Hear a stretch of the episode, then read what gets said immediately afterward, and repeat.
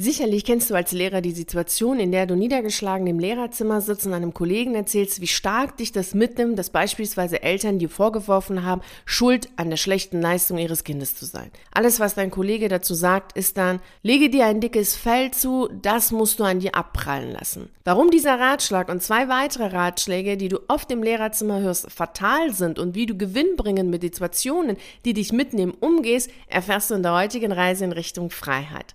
Hallo und herzlich willkommen zu deinem Podcast für freiheitsliebende Lehrer. Mein Name ist Victoria Gorbani und ich begleite dich auf deiner spannenden Reise in Richtung Freiheit. Sätze wie du brauchst eine Teflonbeschichtung, damit alles an dir abprallt oder sei nicht so empfindlich, hörst du sowohl von Lehrerkollegen, aber auch von Freunden und von Therapeuten oft. Zwar beim Therapeuten anders ausgedrückt, so wie sie müssen aber über den Dingen stehen, sie dürfen sich das nicht zu Herzen nehmen und setzen sie Grenzen, aber egal wie sie zum Ausdruck gebracht werden, vermitteln sie einem immer das Gefühl, selbst das Problem zu sein. Du bist verunsichert und denkst, so wie du bist, bist du falsch. Und das ist natürlich fatal. Zwar will dir dein Gegenüber mit dem Rat helfen und dich nicht verunsichern, aber genau das passiert, wenn du traurig, wütend oder frustriert bist und dann hörst, dass du diese Gefühle nicht hättest, wenn du lernen würdest, dir ein dickes Fell zuzulegen, nicht so sensibel wärst. Und viele andere Ratschläge, die dann kommen, auf die wir gleich nochmal eingehen. Also so wird der Anschein erweckt, dass du nur deshalb traurig bist, weil du eine Fähigkeit nicht beherrschst, wie beispielsweise alles an dir abprallen fallen zu lassen. Am Ende solcher Gespräche bist du nicht nur traurig, sondern auch noch sauer auf dich selbst, weil du nun glaubst, zu sensibel oder zu gefühlvoll zu sein und deshalb das jeweilige Problem zu haben. Das stimmt natürlich nicht. Du bist gut, so wie du bist und du hast die Probleme nicht, weil du irgendeine Fähigkeit hinsichtlich äh, zu sensibel oder sonst was hast, sondern weil diese Ratschläge fatal und nichtssagend sind. Und warum das der Fall ist und wie du viel klüger mit diesen emotional anstrengenden Situationen umgehst, das schauen wir uns jetzt mal genau an, indem wir uns diese nichtssagenden und fatalen Ratschläge genauer anschauen. Bei der Analyse der nichtssagenden Ratschläge, die auch noch fatal sind, starten wir mit dem Beispiel vom Einstieg, weil ich sie vor fünf Tagen von einem Lehrer gehört habe.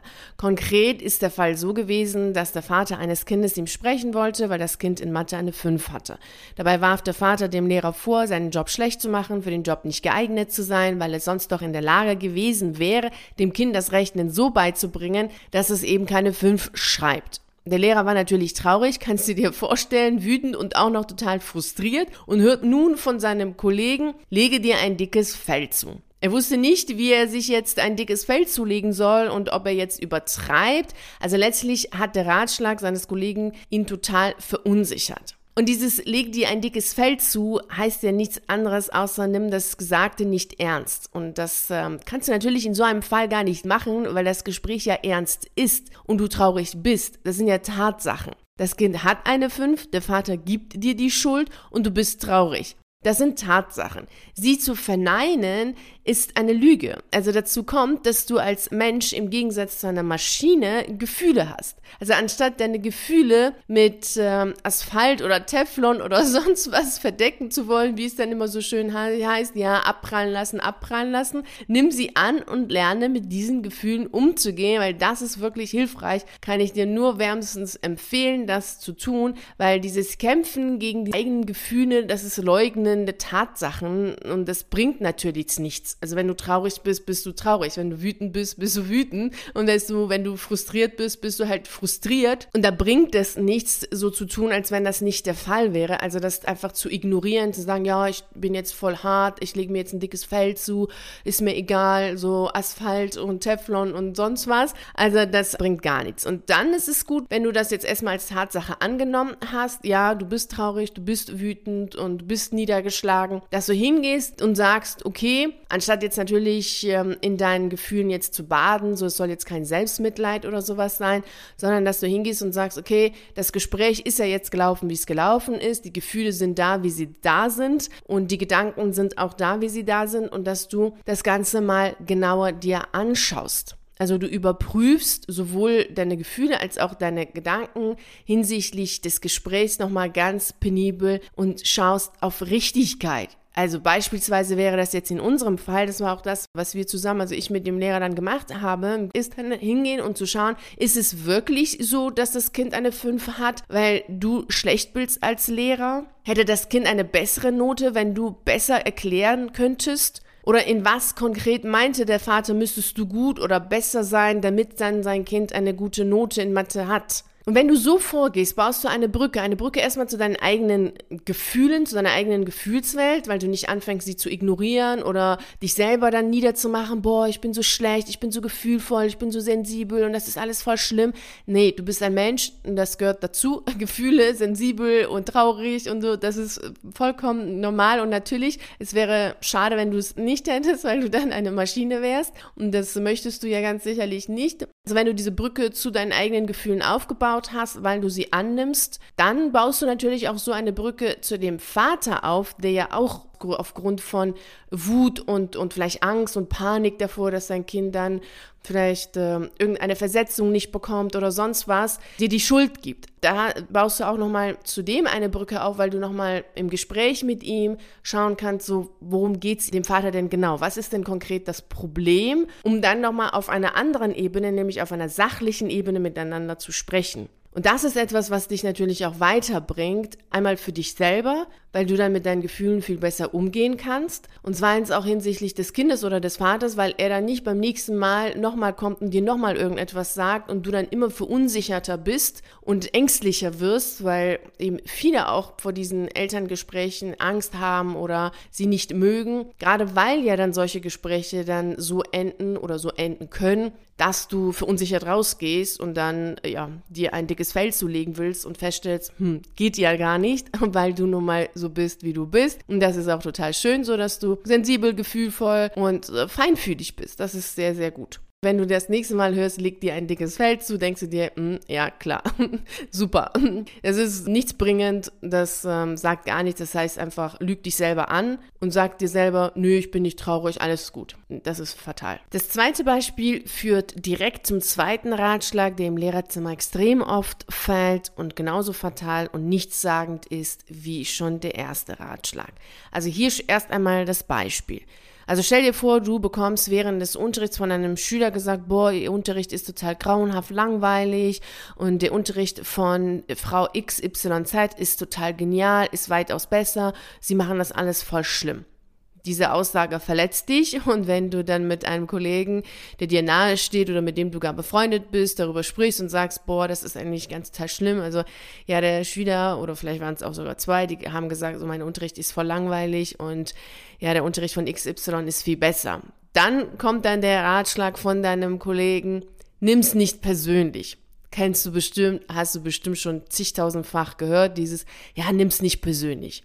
Naja, wie sollst du etwas nicht persönlich nehmen, wenn es an dich persönlich gerichtet ist? Auch das ist natürlich nichts sagen, fatal und einfach eine Lüge, so zu tun, als wenn dich das überhaupt nicht interessiert oder gar vollkommen kalt lässt. Wenn dir jemand ganz direkt sagt, hey, dein Unterricht ist schlecht, langweilig, voll öde und der Unterricht von XYZ ist viel besser. Also auch da bringt es nichts zu sagen, ja, nehme ich nicht persönlich, weil natürlich nimmst du es persönlich, es ist ja an dich persönlich gerichtet. Und auch hier gehst du so vor wie beim ersten Ratschlag, erstmal wirklich die Situation, so wie sie ist, anzunehmen, dass dir eben ein Schüler oder zwei gesagt haben, dass der Unterricht langweilig ist oder dass dein Unterricht langweilig ist. Danach kannst du das Ganze konkretisieren und das ist immer total wichtig. Die Sachen nicht einfach so im Raum stehen zu lassen, sondern sie erst einmal anzunehmen, sagen, okay, so ist es jetzt und du bist dann sauer, traurig und frustriert und anstatt aber in die Verunsicherung zu gehen, hinzugehen und das Ganze dann nochmal als Thema anzusprechen. Also du kannst zum Beispiel in so einem Fall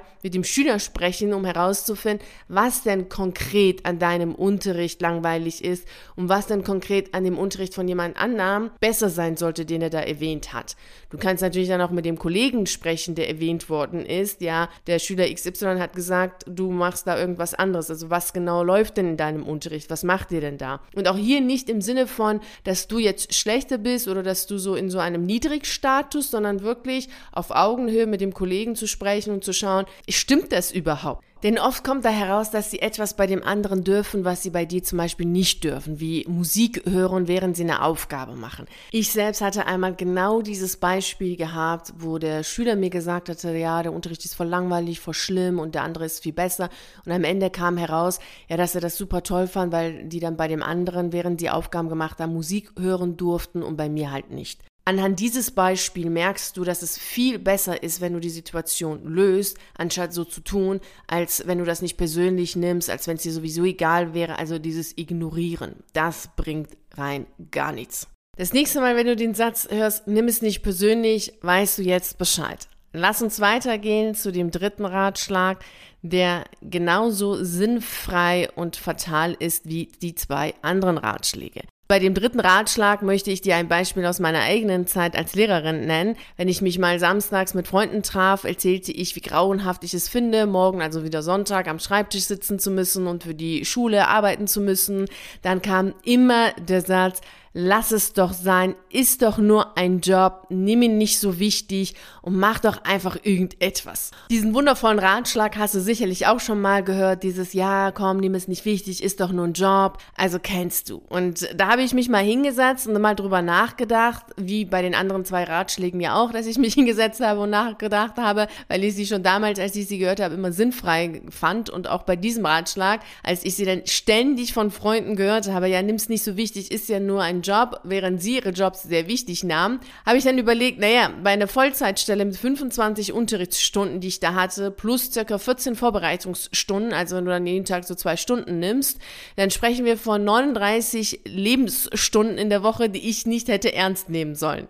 Also geh mal hin und schau dir das selber für dich an. Wie lange arbeitest du und wie viel ist die Vorbereitungszeit? Und ich habe jetzt nicht die ganzen Nachdenkzeiten, also dieses Nachdenken über die Schule, das habe ich jetzt gar nicht mit einberechnet, sondern nur die Unterrichtszeit plus die Vorbereitungszeit. Und bei 39 Lebensstunden zu sagen, ja, nimm's doch nicht so wichtig, nimm's nicht so ernst, ist doch nichts, das ist schon selbst einfach lächerlich. Aber gehen wir mal weiter, denn es ist ja gar nicht so, dass wir jetzt unsere Arbeit wichtig nehmen im Sinne von, dass die Arbeit selbst wichtig ist, sondern wir wollen ja bei unserer Arbeit etwas Gutes, Schönes, Sinnvolles bewirken. Und deshalb nehmen wir sie ernst. Und deshalb wollen wir ja auch dass wir sie gut machen und dass sie für uns wichtig ist. Also es geht nicht um die Arbeit oder die Tätigkeit selbst, sondern um deinen Wunsch, etwas bewirken zu wollen und auch zu wirken für dich, aber auch für die Schüler zu wirken. Und genau dafür investierst du dann ja deine Lebenszeit. Und wenn du diese Lebenszeit investierst und mit dem, was du bewirkst, nicht zufrieden bist, und nicht erfüllt bist, ist es wichtig, darüber nachzudenken, ob du weiterhin dann deine kostbare Lebenszeit in diese Arbeit investieren willst oder ob du dich beruflich anders orientieren möchtest. Denn die Lösung ist ja nicht zu sagen, ja, nimm die Arbeit und die Menschen und deine Lebenszeit, all das nicht ernst, ist da alles egal, ist ja alles unwichtig. Nee, ist nicht unwichtig. Natürlich ist deine Lebenszeit wichtig. Natürlich ist dein Wunsch, wirken zu wollen, wichtig. Deshalb ist es auch hier wichtig, dass du die Situation selbst löst und nicht hingehst und sagst, ja, ist ja egal, ist ja egal, weil es einfach nicht egal ist. Und natürlich kannst du hingehen und sagen, okay, du reduzierst dann die Stunden bei der Arbeit und ähm, wirkst dann außerhalb der Arbeit und hast deine Freude oder deine Erfüllung in irgendeiner Tätigkeit außerhalb der Arbeit. Ja klar ist das möglich, für einige funktioniert das, aber bei den meisten ist es doch schon eher eine theoretische Erfüllung, aber keine praktische, weil sie dann feststellen, wie es mal eine Lehrerin so schön gesagt hat, ja, acht Stunden dort an der Schule zu sein, sind auch acht Stunden Lebenszeit, die wiederum Vorbereitungszeit kosten. Und letztlich ist sie ja gebunden an der Schule örtlich und auch was die Ferien angehen. Also ist der Einfluss, den dann diese acht Stunden auf ihr Leben haben, weitaus größer als nur die acht Stunden, die auf dem Stundenplan stehen. Das ist auch nochmal wichtig zu, äh, zu berücksichtigen, wenn du dann hörst, ja, nimm's nicht so wichtig. Ganz wichtig ist bei solch, bei diesen Ratschlägen, die du jetzt gehört hast, bei allen drei, die, leg dir ein dickes Pfeil zu, nimm's nicht persönlich, ja, die Arbeit nimmst du auch nicht so wichtig, ist ja nur ein Job dass du dir eine Sache deutlich machst, dass du nicht den Fehler machen solltest, sie zu ignorieren, also deine eigenen Gefühle zu ignorieren oder die Situation einfach nicht lösen zu wollen, sagen, ja, komm, ist egal, ist egal, dass diese Haltung von ist egal, ist egal dazu führt, dass du krank wirst. Entweder in Form dessen, dass du zu viel isst. Das passiert nämlich sehr oft im Lehrerberuf. Dazu hatte ich auch mal ein YouTube-Video gemacht hinsichtlich der Krankheiten im Lehrerberuf. Das ist einmal unkontrolliertes Essen, was natürlich zu Fettleibigkeit gehört. Viele erzählen, dass sie im Lehrerberuf 10, 15 Kilo zugenommen haben. Und das ist dann auch in dieser Studie rausgekommen. Und dann kommt hinzu, das Alkoholproblem. Davon redet natürlich keiner, aber Sie wissen es, also ich kann es dir auf jeden Fall bestätigen, dass sehr viele Lehrer eben durch dieses Ignorieren und ähm, einfach nicht ernst nehmen ihre eigenen Gefühle, da versuchen, das einfach wegzutrinken oder sich wieder gelassen zu trinken oder sich einfach überhaupt, um entspannen zu können, eben Alkohol trinken. Also das sind keine Lösungen. Und es ist auch ein Fehler zu glauben, dass du erst so super toll bist, wenn du ein kalter und so cool und überheblich oder über allem stehst. Das sollte als Mensch nicht das Ziel sein, sondern vielmehr den Umgang mit den eigenen Gefühlen zu lernen, weil zum einen deine Gefühle wegweisend sind und zum einen gehören Gefühle zum Menschsein dazu. Es gibt nun mal einen Unterschied zwischen einem humanoiden Roboter und dem Menschen, wobei man ja schon bei humanoiden Robotern ja versucht, die Gefühle einzuprogrammieren, sodass sie wissen, wie sie zu reagieren haben, gefühlsmäßig.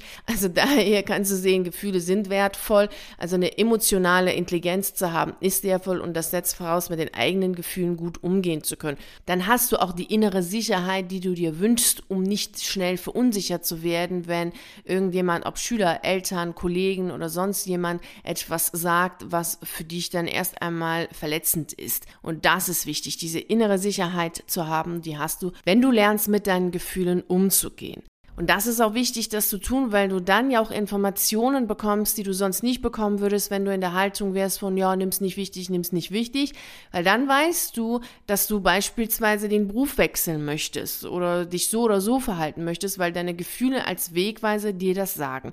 Und falls das der Fall ist, dass du für dich feststellst, ja, du möchtest gerne einen anderen Beruf nachgehen, dann hol dir auf jeden Fall auf meiner Seite den Routenplan zu deiner erfüllenden Berufsalternative zum Lehrerberuf. Das ist eine PDF-Datei von fast 40 Seiten. Das kannst du dir kostenfrei auf meiner Seite herunterladen. Und damit kannst du herausfinden, was du gerne beruflich machen möchtest. Und vielleicht gefallen dir ja Berufe, in denen es wichtig ist, diese sensible, empathische, feinfühlige Art zu haben, die du hast, weil sie zentral sind für den Beruf. Also du siehst, du kannst auch diese Fähigkeit, die du hast, so einsetzen, dass du damit Geld verdienst, Freude hast und dass du deinem Naturell entsprechend arbeitest.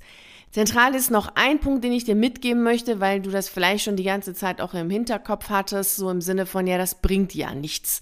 Es kommt darauf an, was das Ziel ist. Also wenn du das Schulsystem, die Schüler, die Eltern oder sonst irgendjemand ändern möchtest, da hast du recht, dann bringen dir diese Vorgehensweisen gar nichts.